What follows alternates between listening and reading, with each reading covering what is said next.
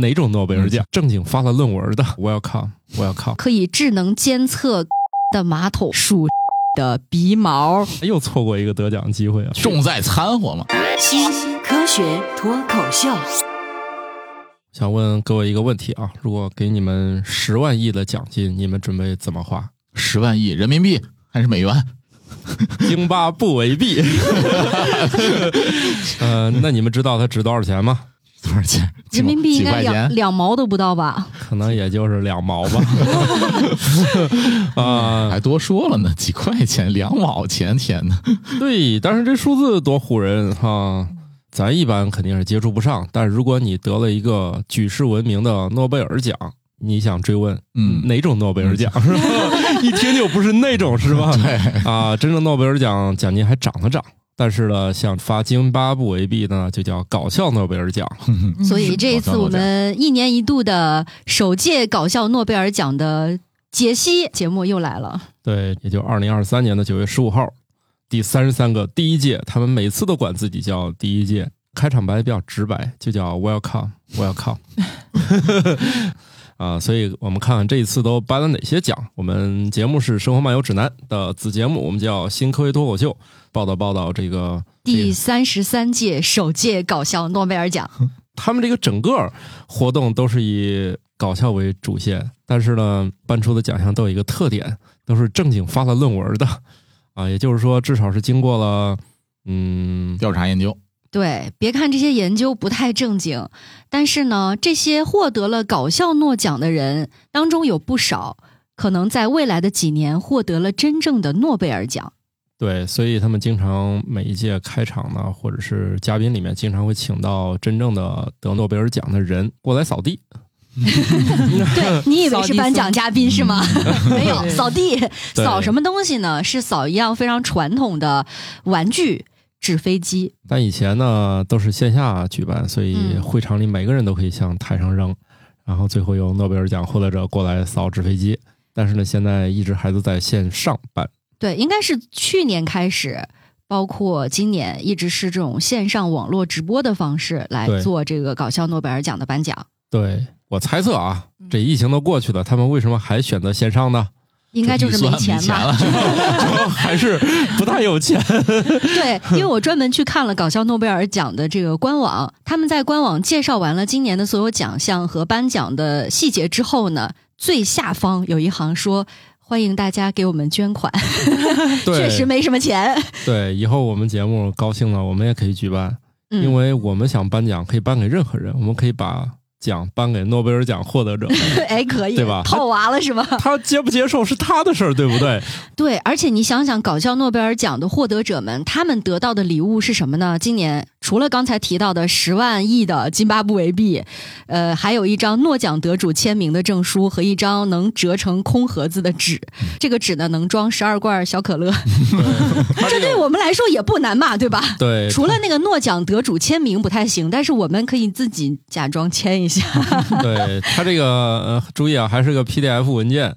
打印完之后，人家还专门说了，不保证能装下十二罐儿，也就是说你搞了个寂寞，是不是？ 对，嗯，那你说用薄薄的那种普通的 A 4纸，对吧？那也够呛，可能还得选那种纸壳子，还是得硬度比较不错的纸壳子才行。反正每一年，我觉得啊，这个奖最大的难度就在于把一件这样的事儿，就是做这么极致，每年都挖空心思想怎么搞笑。所以啊今天我们节目里面四个人，也就当做是套娃颁奖嘉宾吧， 再来介绍一次。对我是其实已经关注过很多年搞笑诺贝尔奖的半只土豆，我是想站到台上去喊 boring boring 的巧克力爱巧克力。我是这个想拿一次这种搞笑奖的王大夫。 哦，那你得发论文儿，对啊，我先特别好奇，王大夫，你想做什么课题？ 嗯，暂时也没想到什么课 题，啊，主主要是你得有趣重在掺和嘛，对吧？ 啊，我是第二次参加搞笑诺贝尔奖节目录制的莫奇。哦，这样的联系啊，嗯真的是好棒的。第二次首届哈，嗯 直接开始进入第一个奖吧，咱就按那个顺序吧。虽嗯然我们看这个网上有很多别家的报道啊，他们有的是挑挑精华，有的挑挑跟他领域相关。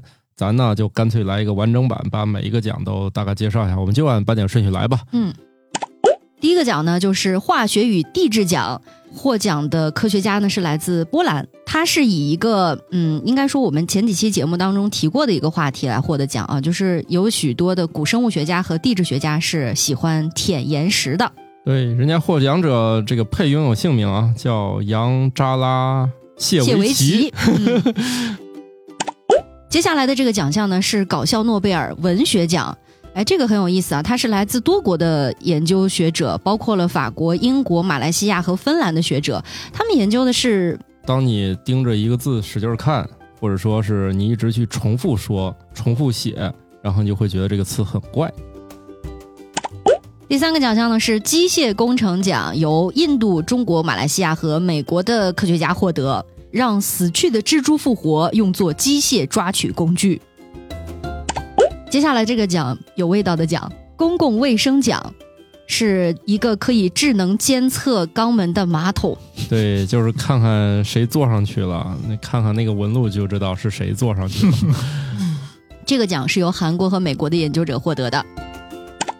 传播奖也是多国的联合研究啊，包括了阿根廷、西班牙、哥伦比亚、智利以及中国、美国，他们研究那些擅长倒装句的人的心理活动，他都不光是倒装句了，还有倒着说话。他就是完全用咱的话说叫倒背如流，就相当于用中文就是从最后一个字呢背到第一个字。这个事儿我好奇的是，咱在中国研究是在山东进行的，采样吗？为为什么是山东 啊？山东有人喜欢倒倒装装啊。哦，倒装啊，哎倒装人人家是倒倒着从最后一个字倒着倒第一个啊。接下来的这个奖呢是医学奖，由来自美国、加拿大、马其顿、伊朗和越南的科学家获得。他们赢得这个奖项是干了一件很惊悚的事情，嗯，数尸体的鼻毛。接下来呢是日本科学家获得的营养奖，他发明了一双带电的筷子，每次电你一下，吃东西的时候会觉得更咸一点儿。教育奖也是由多国科学家获得的，包括中国、加拿大、英国、荷兰、爱尔兰、美国和日本。他们呢在研究老师和学生的无聊。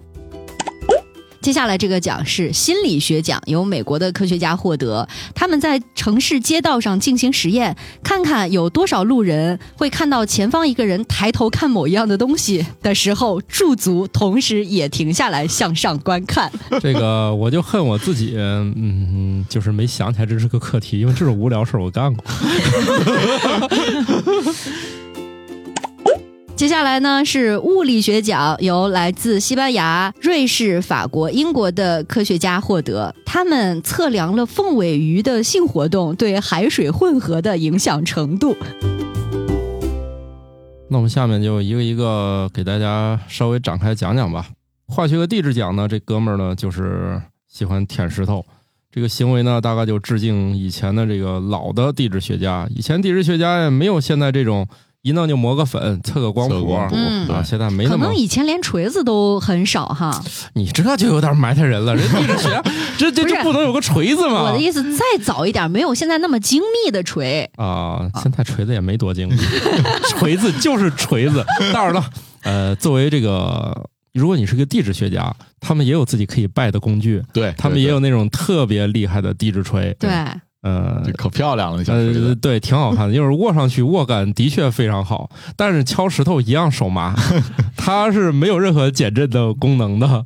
曾经还有一个校园传说，嗯有一个贼潜入了学校的宿舍，但是呢，他踩点儿有失误，潜入了一个地质学系学生的宿舍。 哦，当他回过神儿来的时候，已经被手握地质锤的学生们包围 了。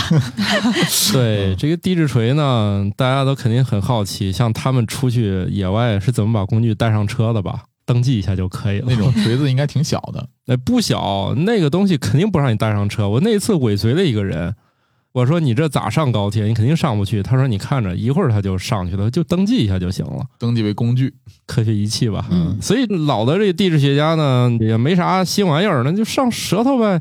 所以你看以前的这个科学家，他的那个研究方法真的是探索了人类感官的极限。嗯，在上一期节目的时候也总结过嘛，神农派学者嘛，选一下，对，这神农派，比如他就泥岩中的贝壳化石，它燃烧之后呢，把灰烬放到舌头上呢，觉得像火一样的燃烧，而且还能尝出苦涩的味道。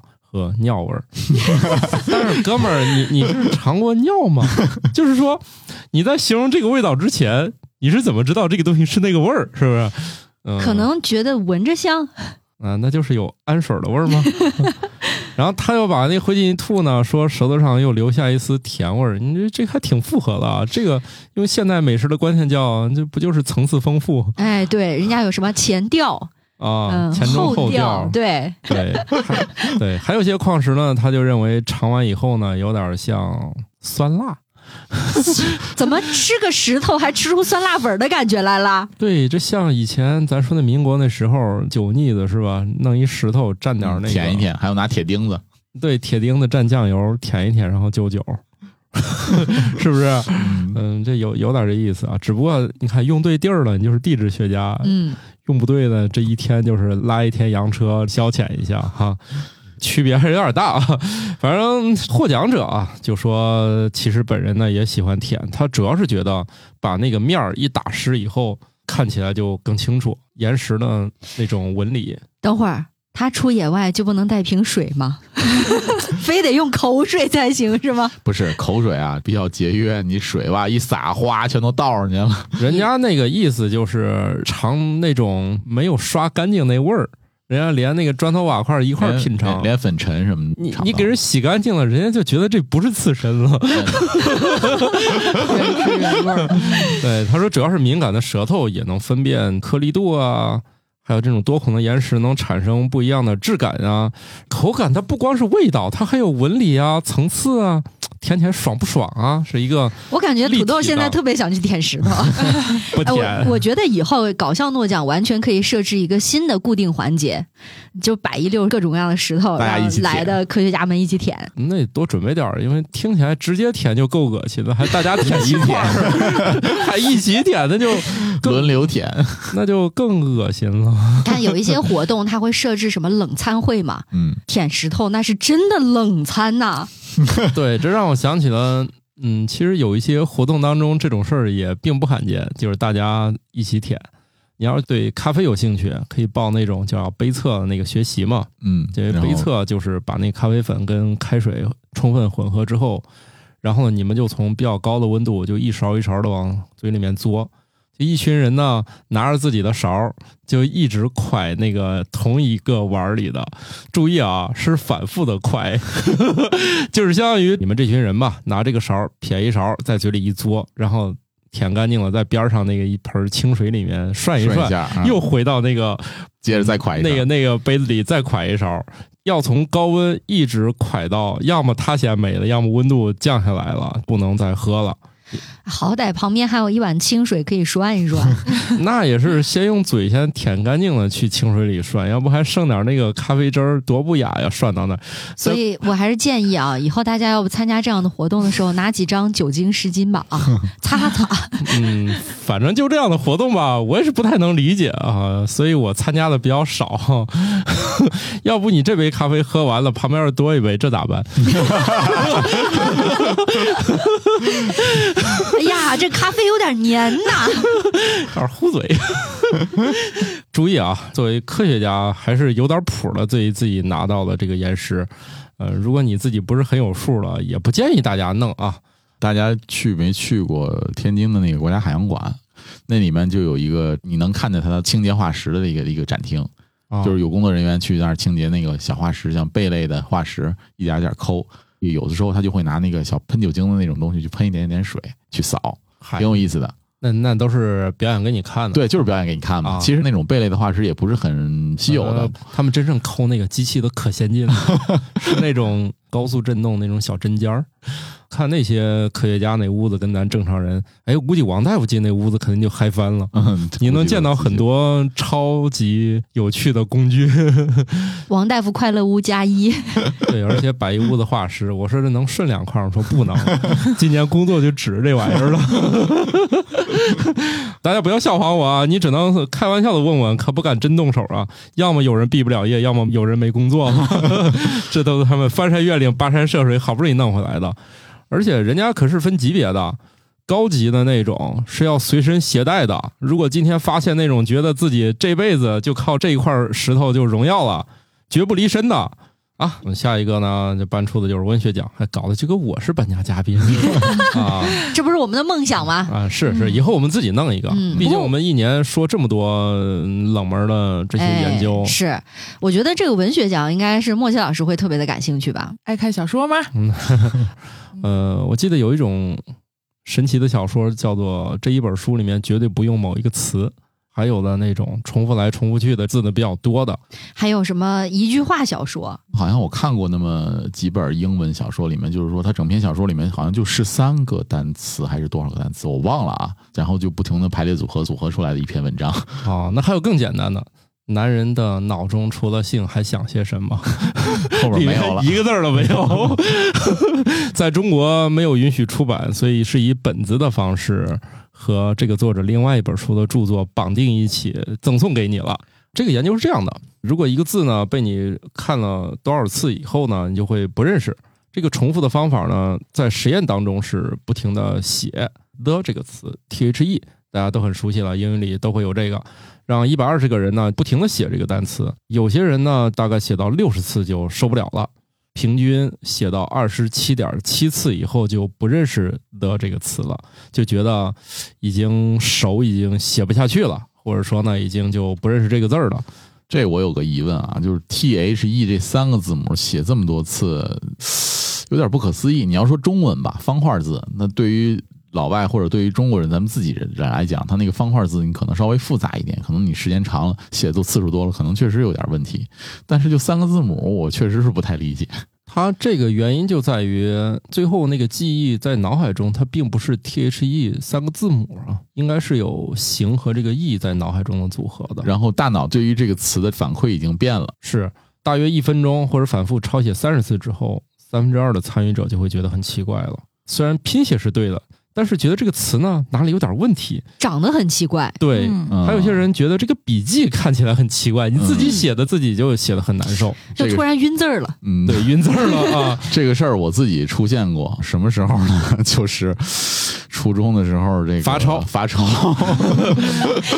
发烧是可能最容易触发这嗯对，种就触发感这个机制了。然后比如这题这个问答题不会，抄五遍，写错了抄五遍，抄到第三遍可能就不认识了。有那些行字儿啊，我在这儿给所有语文老师一个建议：罚抄请不要超过二十七 遍， 是吧？嗯呃王大夫刚刚五遍就已经受不了了，这二十七次了，说我们的余地还有很多呢。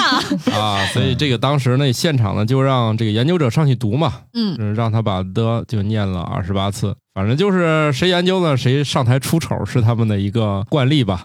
呃我觉得念跟写啊都会出现这样突然卡住的问题或者晕了的问题，但是它应该会不太一样吧？因为念跟你的这个舌头的动的这个肌肉啊有关系，有的时候其实不太过脑子，就不需要对你视觉辅助。是，无论是抄还是念，都会触发这种感觉。嗯他把这个现象叫做“犹昧感”，嗯，这这甚至不是个英语，法语，犹就是犹豫那个犹，嗯，昧就是那个胃，把左边那个口改成日的，就拾金不昧的那个拾金昧，不昧，嗯犹昧感。其实就是即视感的相反。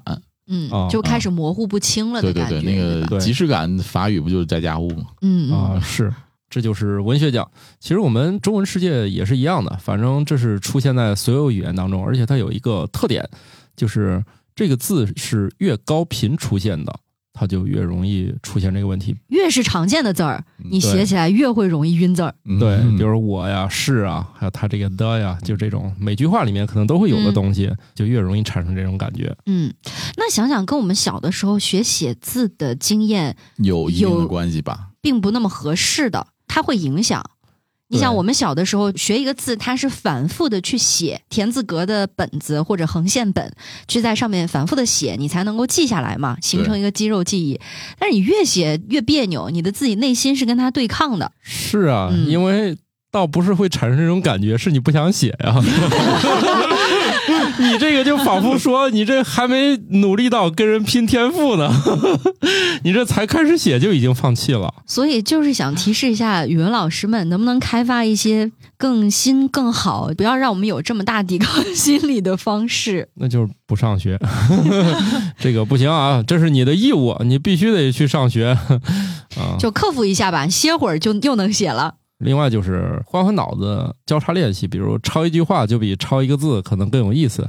哎，我好像加大的， 完，这个学生们更恨我了。明明我不过脑子可以抄五遍，所以一口气能抄十遍的狠人，他一定是没过脑子，他才不管这个字是啥， 在他眼里是一幅画儿。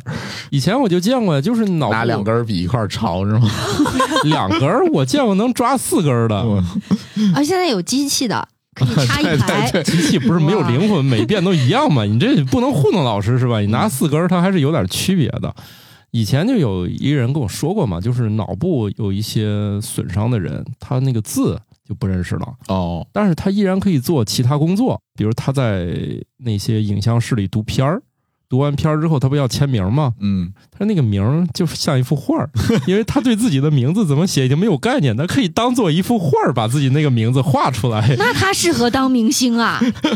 啊、对啊，就是很有意思 啊。那医生开处方不都这 样吗？那个哦，你要这样说的话，我确实有过那种一场给人签个上百次名儿那种，签着签着，我确实，我要不写成那个连笔跟画画一样，我有点下写不去下了，去了。啊，对嗯我我我也确实感觉很奇怪。哎，这样一说，我自己你看又错过一个得奖机会啊！对，嗯，提前签好不行吗？不行啊，人家都是那个现场才发给他们，哦他们就一个一个过来，还有那种现场的签售会， 印章呢？不行啊，你这太没诚意了，你给人没有灵魂。没有灵魂。 嗯你买到的书里面，如果已经有签名了，要么就作者起大早跑印刷厂签的，另外一种呢，印刷厂给你寄来一沓那个纸，跟书里一模一样，每张签完之后，你给印厂寄回去，它最后可以装订时候给你订进去。还有一种呢，就是你俩都不用干。那个印厂里可能有人干这个活儿，哦，他替你签就行了，哦天哪，他不一不一定是印厂，啊就是你找一朋友去替你签就行了。你说土豆老师的颜值又没有到那种可以举办握手会的地步，啊哎所以还是得靠签名这种方写式真。照，写就是我也没有想到，突如其来为啥要签一两百次名字？ 像咱这种也不像人家那么出名是吧？很少有这机会，所以也没有应对， 哈哈，不凡尔赛了。咱就说下一个奖吧，叫机械工程奖，用死蜘蛛作为抓娃娃机上的那个爪子。我看了他这个得奖的这个视频了，就类似于啥呢？是一个。呃这个蜘蛛呢，它把这个身体上呢插了一根针，这个针呢封好口，然后往里边打气，那个针看起来像什么呢？就是注就是射做针头。对对对对 对，就像对，针它头一样。就是一个注射器的针头，只是他们可能不太想在野外找到那种不知道死多久的，所以他们自己先用零下四十度给蜘蛛先冻了一星期， 冻硬了，冷鲜的是吗？对，要冷鲜的，然后才开始使用。嗯，也不知那道他是们把那个蜘蛛戳到针上的时候，蜘蛛内部的内脏啊什么的这些体液的部分是去掉了吗？啊那没有折腾，就那么小玩意儿，你再折腾完，你还咋用啊？都都碎了 都。严格控制这个注射的这个压力，不然的话就打爆了。 对，你就轻轻弄就行嗯。他把针头扎进去之后呢，用五零二粘上的。是原来这是五零二广告是吗？五嗯啊就零任何二，一种能粘住的嗯胶水吧，哦，我觉得这个行为啊，像极了我小的时候折腾那些动物。 我怎么就没拿奖呢？哎呀，你也玩过昆虫啊？你们玩归玩，都没想起来发个论文。对，是 啊，啊，这样我小的时候还干过一件事情，就是让动物来作为发动机发。动机对，我抓那个一种叫花萌，把它的腿呢拿一根棉线绳拴着让它飞。 好家伙，我看它能飞多远，以及下面能挂多少什么样的重物。以前拴过一些小的种子呀、糖纸啊，就各种不同重量的东西。我看它还能不能把那个线绳和下面的东西带起来。嗯以嗯嗯， 前枪害小动物，大家手段都五花八门的，拿个草再逮点那蚂蚱穿过过去，，对，弄 弄一串儿。对，你看科学家玩蜘蛛就玩出了迷你机械手，嗯听着就很高级，对吧？是它一只这样的抓手呢，可以开合七百次，能抓起蜘蛛一点三倍的体重，或者说二点六倍自身的这个体积，反正两者之一吧。你不能弄太轻是吧？我怀疑是不是空气阻力不太好提起来。嗯，那也挺厉害的，因为你要是做过机械，你就知道抓取还有紧固这个要求是其实是挺高的。蜘蛛既然能够用气动或者是液动这个能控制它，那说明它其实这个关节的力量还是很大的。这里提到的这个液压系统应该是空气，空气它是吧对，它使用的是空气。嗯，你这个娃娃机调的再软趴趴，它也能抓出来了七百次估计也总有能抓住的机会了。况且人家这每次都抓实了，这跟娃娃机那不一样是吧？你投多少回币，你得看他这一次是是是软趴趴的，还是这次真加的。 看了这个奖的视频啊，还有动图，我觉得可以给那些抓娃娃机的商家给一点点小的提示，就是关于娃娃机抓手的样态，嗯，比如说到什么万圣节之类对，改的，一改 哈。搞那种主题式抓娃娃机，就用蜘蛛的那种腿儿，看着也挺吓人的。哎，而且是一根线，后边跟吐司一样，是吧？哎，挺有意思的。你说抓娃娃机，我想起一个那天看到的一条新闻，日本有一个去抓娃娃的一个用户呢，去投诉说这个世嘉的一个抓娃娃机有问题，抓不上来东西。报警以后呢，警察来了，然后就让这个店家解释一下为什么投了这么多币都抓不上来东西。然后这个店家说不可能，肯定能抓下来东西。然后就当着警察的面抓了两百多次也没抓上来。他那个夹子，他就故意设置为不加力，嗯对对，不使力嘛。嗯我有一次现场看到过工作人员拿个钥匙把那个门儿打开，在那儿捣鼓，好像就是在调试抓娃娃机抓夹的松紧度。嗯啊，有那种商场里可能他们那个费用比较高嘛，这是我亲眼见的啊。我妹妹带着她家小孩儿，小孩儿非要抓，抓了半天，刚准备走啊，旁边工作人员说：“别急，没抓上来是吧？来，我把娃娃放到这儿，你呢现在就抓，几乎搁到那个口了，你知道吧？”啊，然后他又伸了一次，还没抓上来。工作人员说：“我重新摆，又给他摆了一次。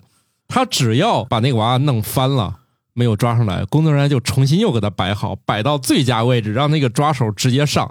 你知道，光这一招啊，又抓五回。 最后啊，那个人说：‘你别放弃，我这一次我再给你弄一回啊！’嗯弄完之后，果然就抓上来给他了。 我就是觉得人家这叫精耕细作，我在觉你得直接给他就完 了，他摆什么呀？ 那不行，你这是两码事儿，你这个获得感是不能靠直接给 的。对，还有五次抓娃娃的币呢。对，人家人家就精耕细作，呃看你快要放弃了，突然冒出一个人，哎他给你搁你嘴边儿。但是你再高的高手，他夹子不加力，你你这拿啥你也不好使，是不是？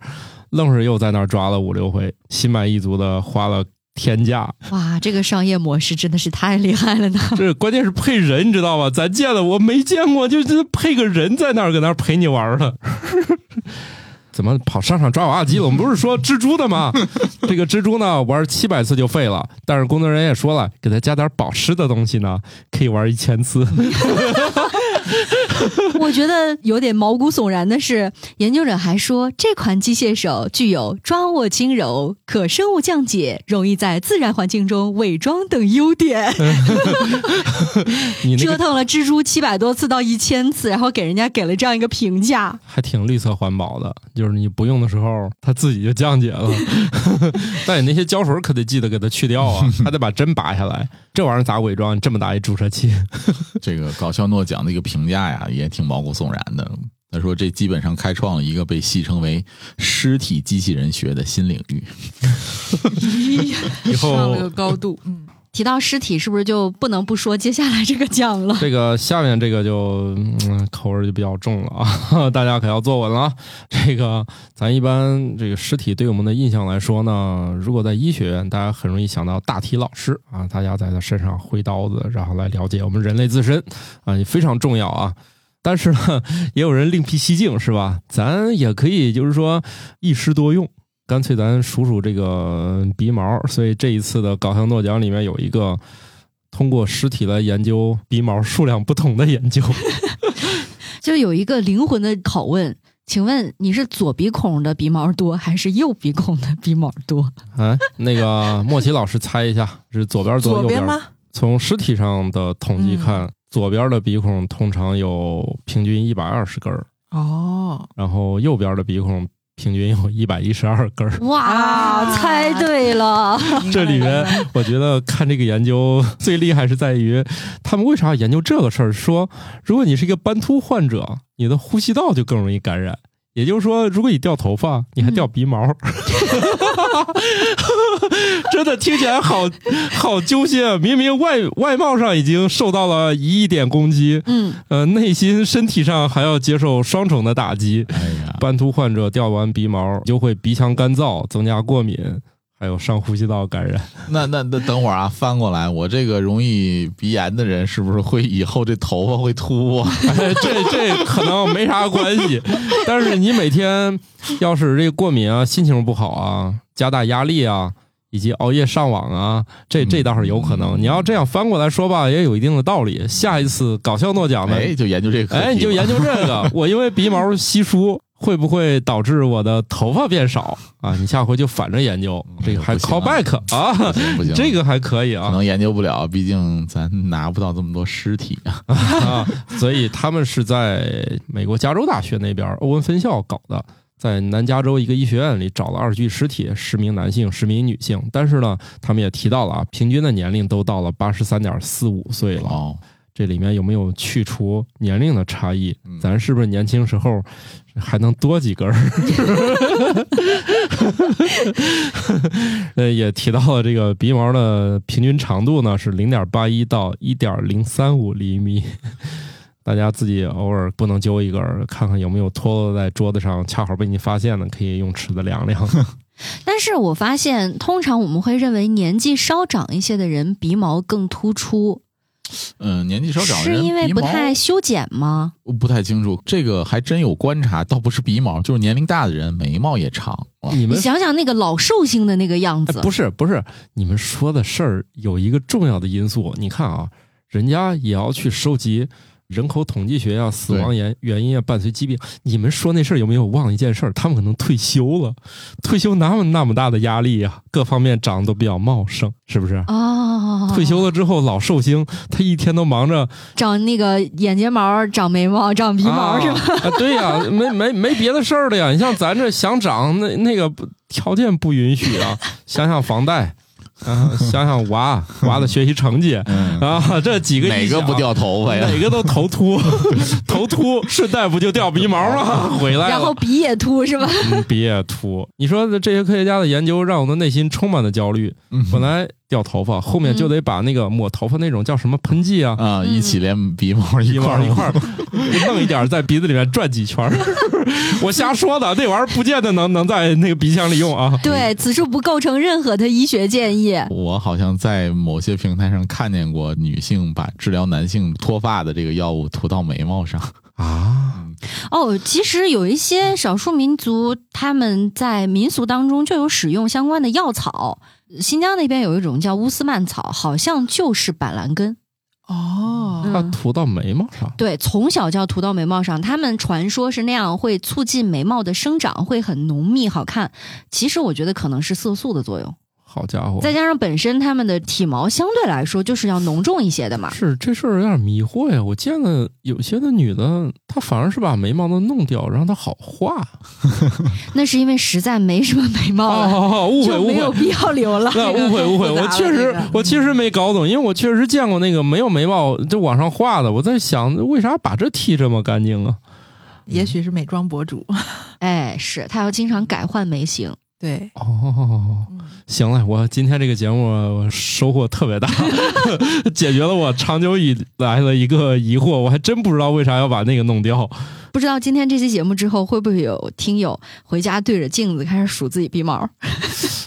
主要是不好数， 对太难数这个挺你难的你也不能全弄掉是吧？人家也是找大体老师在那挨个挨个拨弄的，给大家提醒一下，不要随便揪 鼻毛，啊、不能揪 啊，对，很容易感染什么毛囊炎之类的。需要修剪的话，有那种专门的修剪器。嗯，反正我觉得电动的不太好用。后来我就买那种就那种小剪子，前面是个圆圆头，对 嗯对对嗯他不至于往里一捅扎着自己了。大部分鼻毛修剪器是铅笔头的那个橡胶头一样的那个玩意儿，它里面会旋转的。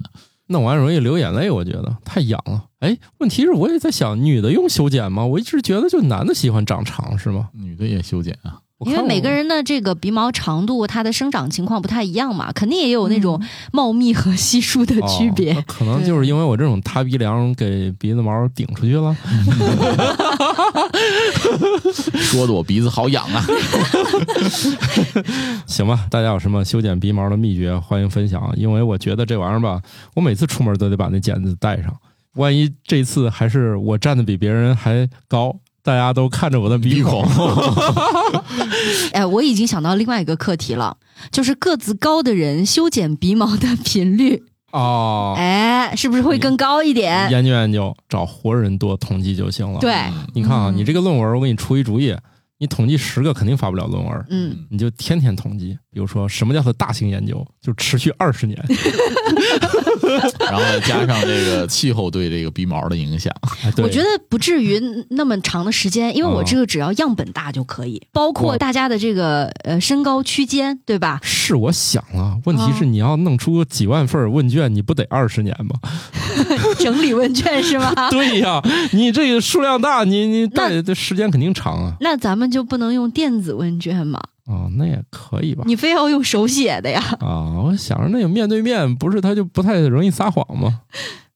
不至于，不至于啊！我们可以呃做一些那种防止大家说谎的选项。复杂了，复杂了。嗯，复杂的复杂。你们为了得一届搞笑诺贝尔，也得抓着嗯紧，我怕别二十年之后由于经费不足停 办了啊。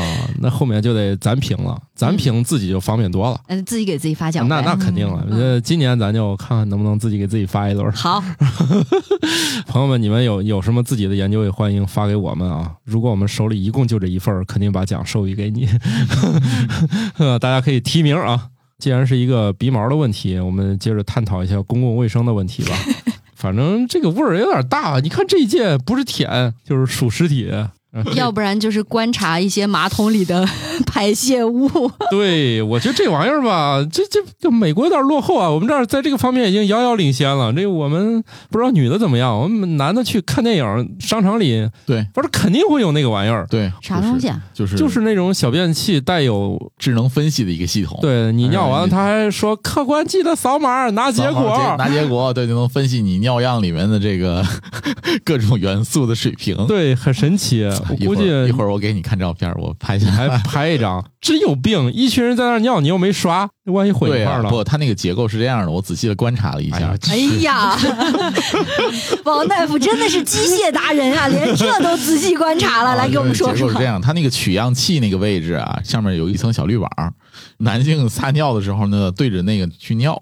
尿完了之后呢，它应该是下面有一个搜集装置。等你离开的时候，那个冲水的那个装置呢，是先优先冲到那个小滤网、小斗儿里面了，先冲这个，然后再冲到其他的地方。所以就是说，它虽然不能保证每一次不会被污染，但是呢，就是尽量就是让那个污染的那个程度要低一点儿。然后这上面还写着什么什么什么专利。大家如果真是看到这种东西呢，就是当一个一乐一看就行了，应该不会对健康状态起指导作用的。他会给你报出一些什么样的结果啊，呢？一会儿我给我看一下啊，我看啊上面主要是我觉得这玩意儿最迷惑的在于，我今天出来呢是想放松一下心 情，然后然尿啊后完之焦虑了是吗？对尿完之后取了个结果了，整个人都不好了。说哎呀，你今天吃咸了。 对，建建议我去医院做进一步检查。啊你说我后面这个电影是看还是不看了？而且在医院里面，其实如果大家有留意过留这个尿样的过程的话，它是要用这个尿液的中断的。对啊，但是你对用这个小便池，它是全程收集，它哦没有一个中断的这么一个你只能样自己品。 控制，没事儿怎么先尿到别的坑里，对对对然后中断再移过来是吗？啊，我我没有没有留意过这个事儿。我拍的时候正好那个画面过去了，所以我也没有看见。我记得有那个蛋白，嗯有血，是不是有尿血？还有那个维生素，还有一个什么东西忘了，反正有有几样的指标，嗯哦，还挺细致哈。嗯，有哦大概五六样的指标呢。我觉得以他这种精度，如果说检测出来你的小便的样本有什么问题的话，估去医计院可能还用不用抢救都来不及两说了，了，可能就签一个那个放弃治疗说明书就完事儿了你。看咱们去医院化验的时候，怎么着也得等个十五到二十分钟才能出结果呢，嗯对吧？嗯嗯这个他这瞬个时就出啊。对他这个马上就能，就是你扫码你就能看见这事儿，我觉得有没有可能他没有化验，只是通过颜色判 断？不好？我觉得还是通过 pH 值 吧，简这单点更儿是吧快一点。对， ，pH 值呃六点一的给这套结果。嗯啊，就简单点儿是吧？要不你那玩意儿，它它不可能这么快，是不是？哎那照这么说起来，今年的这个搞笑诺贝尔奖有点落后了。你看，我们已经把分析尿液的这一步投入应用了。对，但他们是发明的马桶虽然是分析了尿液和粪便两种，但这也不就是结合一下的事儿吗？那不是，人家这叫真正的智能马桶。你们用的智能马桶是啥呢？它最多吹个风，滋个水，滋个水，滋个水，嗯就到头了。嗯人家这样，你你你你这一堆人用，他知道这是谁谁的， 谁的屁股是吧？对他一看就知，通过纹理他就知道这是谁的。要哎呦不我的妈呀！所以这个马桶是安装了摄像头的，是吧？那肯定有摄像头啊！当然，人家也说了，你的数据永远是你的，嗯 意思是我们可能不会放到云端收集 吧。当然，由于这玩意儿也没投入真正的市场，所以给的示意图嘛，你看真的是给了一个局部纹路，然后给你、哦，这个图真的太刺激 了。这图还是实景图，是真 的。这玩意儿放大了单独发，可能都过不 了。所以想要看到这个马桶拍下来的菊花识别图 是什么样的，欢迎各位听友入群吧来我们的听友群。然然后回头我把那个智能小便池也发给 你。给大家来听友群吧，给大家看看别人的局部都长什么样。 我受不了这玩意儿了，就是每次你比如说你蹲上去啊、当然坐上去玩手机，你玩完以后呢，差不多今天就知道你你是放弃抢救啊，还是还能抢救一下我。觉得应该再加一个参数维度，就是你坐马桶上的时间有多少？哎，有这款我们要介绍到的获得搞笑诺贝尔的，由韩国和美国科学家开发的智能马桶。呃，我们刚才说了，有尿液分析仪、嗯，高速摄像头，就是辨别是谁的屁股 的，然后还有压力传感器。这个压力传感器就是用来记录你嗯上你厕所时长的。尿了多长时间，拉了多长时间？啊对你这个时长，然后尿液分析仪呢，就自动分析十种不同的尿液成分。马桶内置的视觉分析系统，分析你的排尿时间呀、最大流量啊、总排尿量啊，还会按照布里斯托大便分类法给你的粪便分类，就是你今天拉的是圆的还是方的还是长的。还是个变形金 刚，是吧？嗯、另外呢，也是比如说有没有前干后吸啊，它还是那种组装式的模块化的设计，还能够再加装一些什么呃模块，就能检测你的粪便当中有没有一些病毒啊、细菌呐、还会几分钟之内生成报告给你。啊，这实个东现西这个智能化疫情防控，我觉得这东西可以按 DLC 付费卖。对， 跟现在那个新能源车一样对，就把所有硬件都给你装哦上，对啊，上去再说这个每每样多少钱。对，而且它这个数据是通过无线网络自动上传到云端的。那云端啊空间你是不是得买？人家说了，你的数据是啊，当然了，也可以上传到云端哎对呀加密你嘛自己的加密云嘛嗯嗯，啊，你大你便的大便云大盘便，云。 我去，这比啥攻击都猛。而且你想，如果说家里装这么一个马桶，你万一家里面有多口人，是不是分不清楚谁的是谁的？坏了坏了，嗯这事儿有要问不题说了人家是智能模块化就呢，是用还有纹路指纹识别系统，还有刚指才纹、肛门识别啊系统 对，还有之前的那个菊花检测系统。对他目的是啥呢？ 也很也很朴实。极少数情况下，当你坐在马桶上，突然被站在旁边的其他人按冲水键， 哪有这种情况啊？ 为这事儿开发出一个指纹。按按钮的那个 指纹识别器，你说哪有这种极端情况啊？你自己上厕所那按钮你自己都看不住，而且你知道最厉害的是什么吗？就是在搞笑诺奖的颁奖典礼上，这个研究团队的一位科学家，他亲自在现场做了演示，然后做出了雕塑沉思者的那个造型。不知道他的那个图像有没有被现场展示出来 啊？这虽然个他是穿着裤子的，但是等他坐到马桶上的那一刻，整个的下半身是用马赛克码起来的， 啊，毕竟是跟个人隐私有关系嘛。对，那我我完了，我这样的可能用不了啊，因为我这可能上到一小半儿我就摁冲水了。啊，嗯嗯，没事儿，他已经对应好你了，哦，行行，有行识别系统，不用担心这个问已题经 啊。对准你了，瞄准过 了，这没关系，一直都是你，也是哈，他们这个处理速度应该挺快的哈。啊。啊对，，而且呢，你在后半段就已经拿到结果， 别人是起身才知道，你是还没起身就已经知道了。嗯我突然想到那句话，就是以铜为镜可以正衣 冠，以人为镜可以明得失，这是以史为镜可以知健康。以史为鉴啊， 真正的以史为鉴。希望他不要推广出来，要不这以后看电影更焦虑了。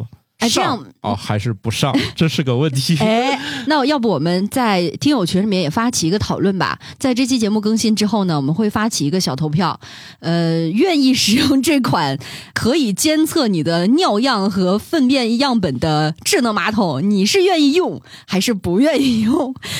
欢迎大家前来投票。行，换换口味吧，也不能得一一直都这样啊。接下 来要呢清，新空气，对，需要点儿清新空气。当然，后面咱还有关于味道的事儿啊，咱咱先来点儿别的啊。传播学奖就是能倒着说话的，他们实验室这么搞的：先有一个人呢，就是说他十四岁的时候，他就觉得可以倒着说话了。这个倒着说话不是我们变成闷我，他相当于是把每一个单词完整给它倒过来了，然后是重新拼写。比如说，我演示一个那个 banana，就是安娜 bab 是吧？ 就是差不多，差不多，差不多。啊、嗯就差不多这个意思吧。Basket 就是 tech sub，它不光要重新倒过来，而且还得按照它那个音节的那个拼写方式读出来嗯，啊。这不像咱那个我们问我，其实您脑海中不需要把这个读音再去捋一遍了，它嗯其实还多了一道手续。我觉得难度理论上比中文可能还高那么一丢丢啊。嗯，这个研究相对也有地域性，有一些啊语言可能就不适比较合适合倒着说。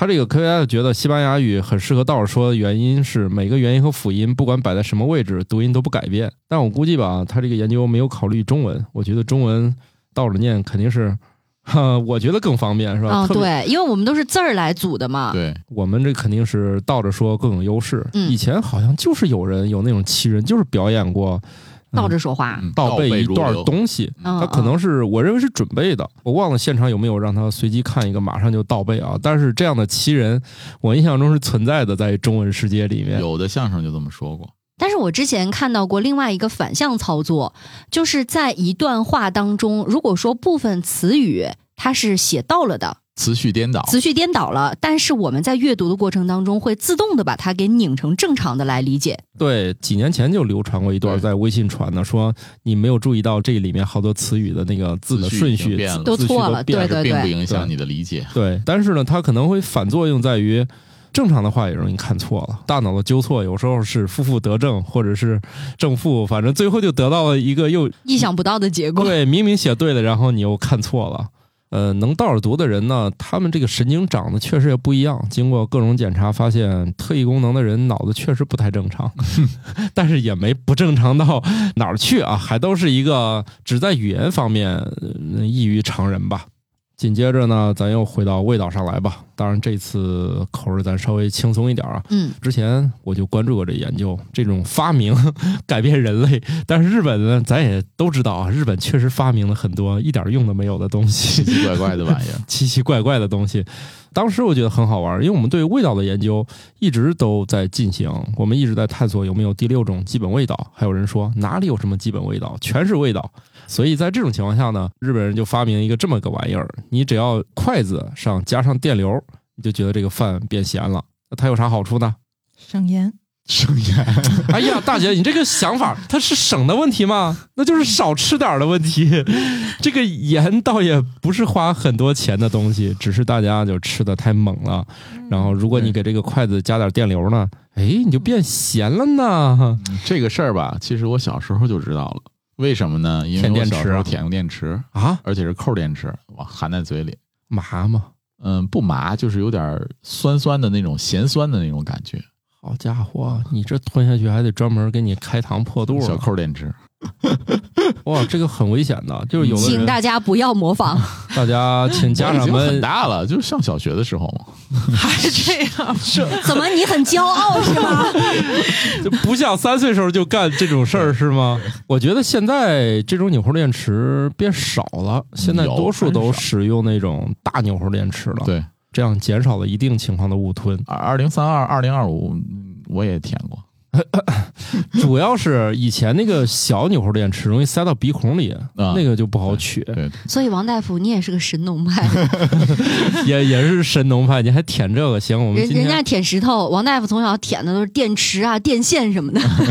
所以人类活到现在之所以强大，就是有王大夫这样的人，不行就淘汰， 就是嘴贱的活不下来。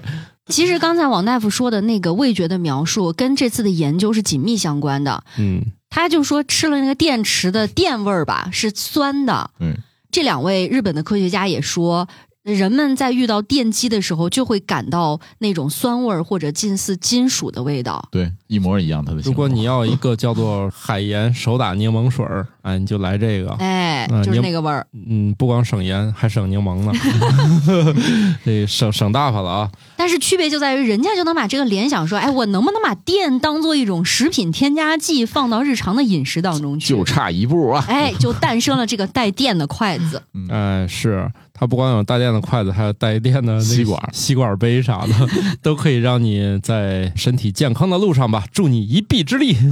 当然了，这玩意儿吧，我确实觉得也不太好推广，谁用那筷子后面还得带根线呢？扣电池，完了，那你就直接吃电吃不就咸了？容易误吞，你哦吞个筷子我看看。用筷子吞大保健那是特殊表演啊、对，吞筷子总是难点儿嘛，是吧？那倒也是啊。你要搁到这个就不用筷子的国家。直接吃勺子，直接吃叉子 也还行啊，哈嗯，那一样导电。这两位科学家，他不光发明带电的筷子，他还弄了那种可以品尝到味道的电子屏幕。对，都上市了，哎而且呢，他在演示的时候啊，是拿了一截儿那个软软的仿真舌头贴在那个屏幕上，就看着，嗯，这个视觉效果还挺刺激的。对，就舔屏器。但我不知道花八百多美元买一个舔屏器的意义是啥。你八百块钱买炸鸡能买多少桶啊？这可是真的电子榨菜啊！对 呀、啊，对呀、啊。可是它有啥用啊？它不解决问题，没解决饿的问题啊。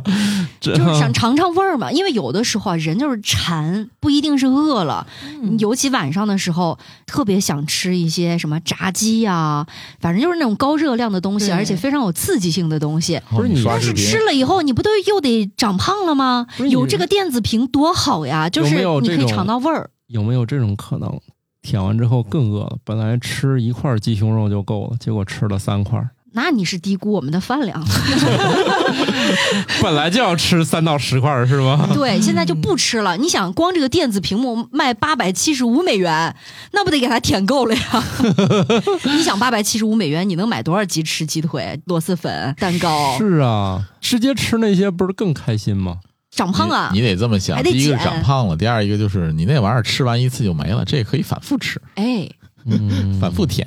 反正我对它的实用性表示怀疑，我总觉得是一种食欲的 激发器。 吃饭就是这样的，为啥有一个开胃菜？我觉得这电子榨菜它就是开胃菜。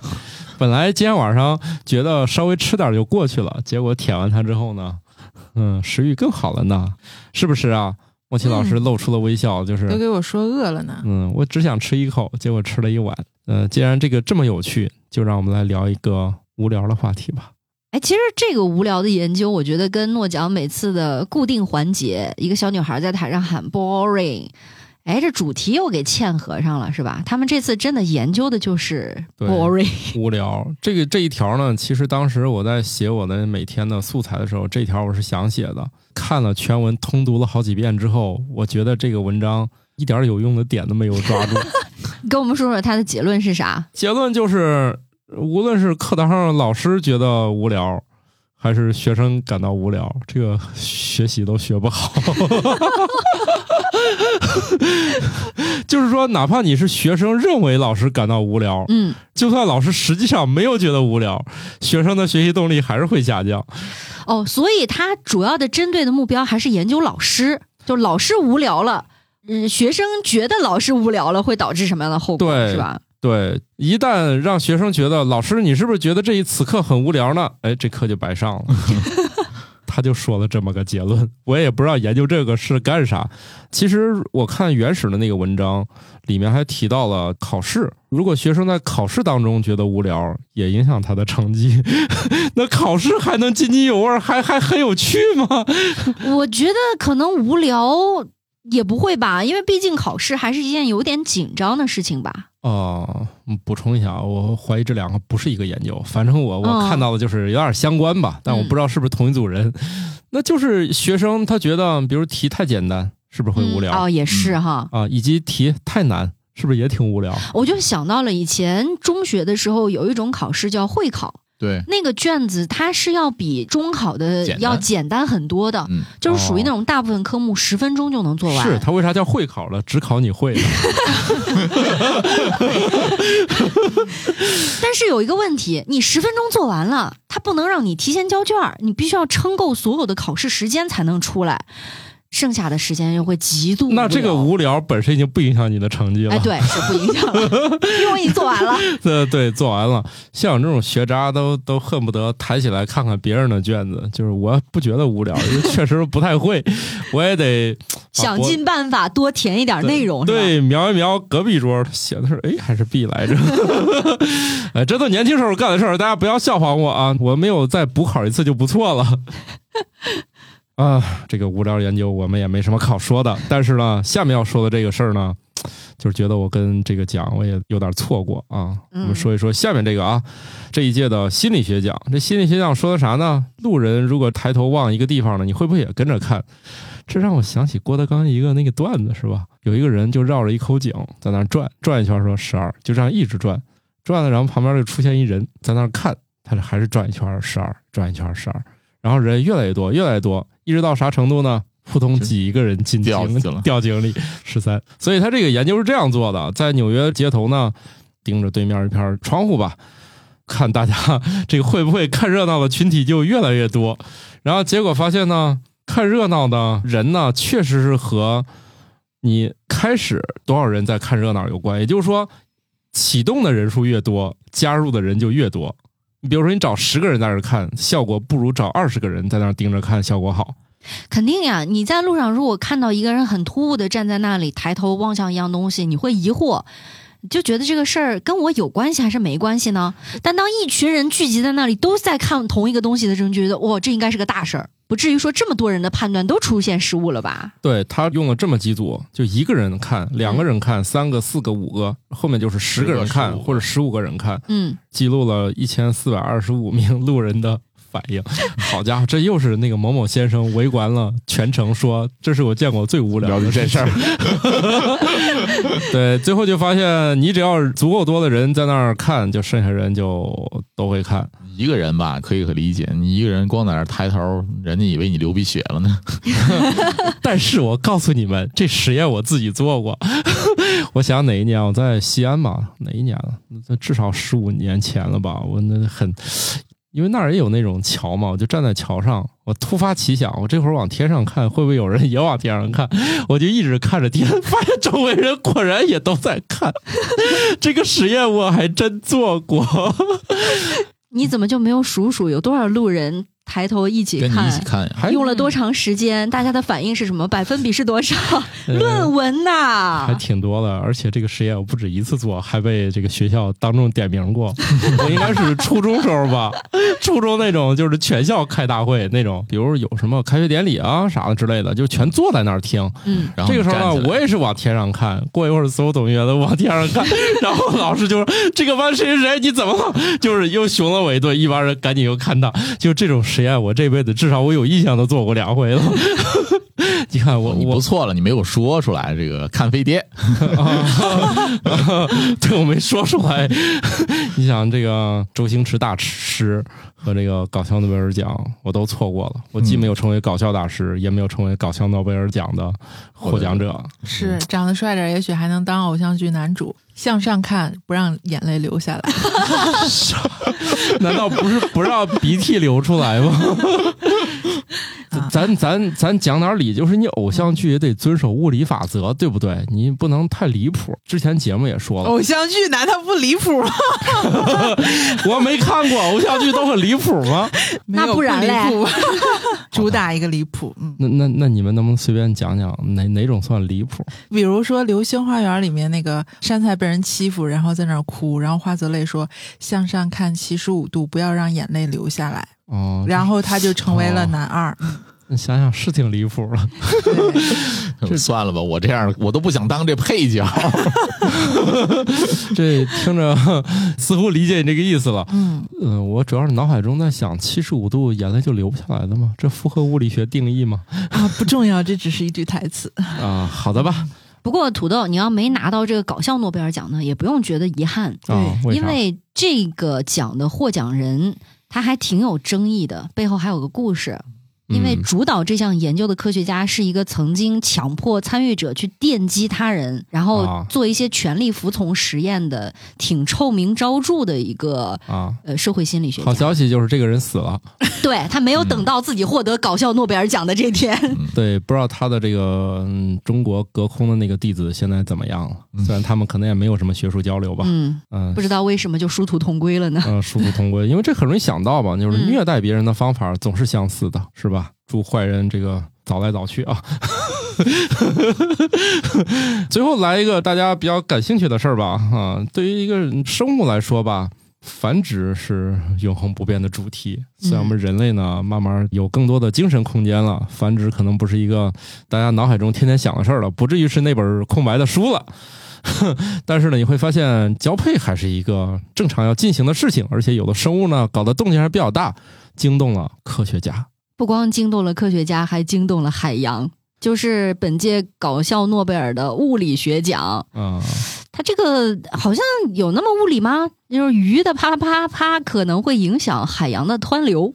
对他这个事儿呢，我也很奇怪，这个鱼是不产生什么那种动作的，对不对？无非就是你甩一下，我甩一下子儿的问题，那他得游啊，便于精子卵子混合吧。嗯，所以呢，他们就是在水里面这种团战的时候吧，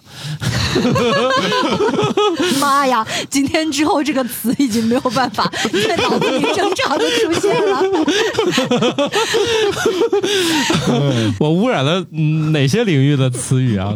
团战反一般正指的游游戏领域的今天是有点受不了啊了。哦哦哦，我我我污染了这个游游戏领域的专属用语是吧？啊，反正那鱼它这个团战，呵呵呃，意思就是他们在水里面，反正就甩精子卵子的时候吧，就疯狂的这个搅动海水。动静之大啊，被科学家用一些仪器给记录下来了，觉得不对呀、这片儿不符合常理呀、嗯，水温，然后盐度，哎然后对呀然后这个洋流都 都被改变 了。是吧？就是觉得他好好的，他不该就是有这一出啊。科学家的研究方法也比较粗暴，下网捞了 一下，捞上来果然就是很多这种鱼卵呀啥的，就是一网就抄上来很多。我让你们团战，我让你们没有后代。不过不用担心啊，这种鱼实在是太多了啊，说不定你的罐头里大概都能吃到啊，就是不清楚具体是哪种，我也不是水产专家我。知道这个鱼，鱼的鱼油，猫有一种专门鱼油，就是这个凤尾鱼，还挺贵的，啊欧洲哦蹄好像这个鱼是，三百是多，是这样的，你就是你买正常的，它是一个价儿，前面标上宠物专用之后就贵 了不是是专门是这个鱼的鱼 油？啊，就是就很贵是吗？是它一旦写哦上给宠物猫的，它就贵了。啊嗯是，你完全可以买一个人用的，就便宜很多。 嗯，有道理。想节约就搜人用平替，人不如猫。嗯那你想想，怪不得那些宠物们不消停呢，吃了这补啊，对呀， 人家都能搅动海洋呢，哦对呀，有道理这猫也得搅动大气 呀，是吧？至少搅动了你家。嗯，是，难怪这有时候这猫夜里吃完在屋里面来回跑，我们瞎说的啊，我们瞎说的。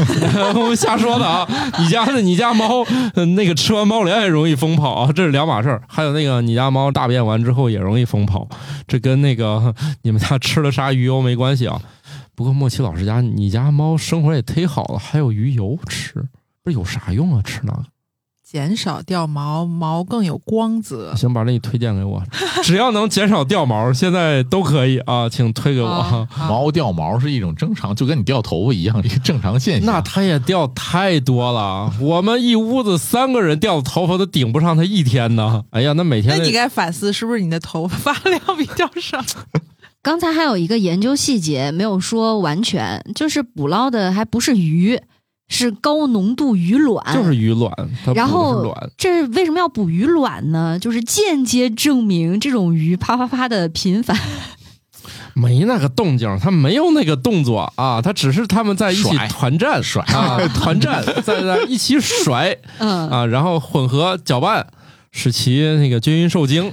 其实挺好理解的吧？就是你看混合了这个 精子和鱼的卵子，这水里面就会盐度就会变化，那盐度的变化就会影响这个水温的变化，那水温的变化就会影响洋流嘛。王大夫描述的这个故事就像极了山里有个庙，庙庙里里有有个个和 尚。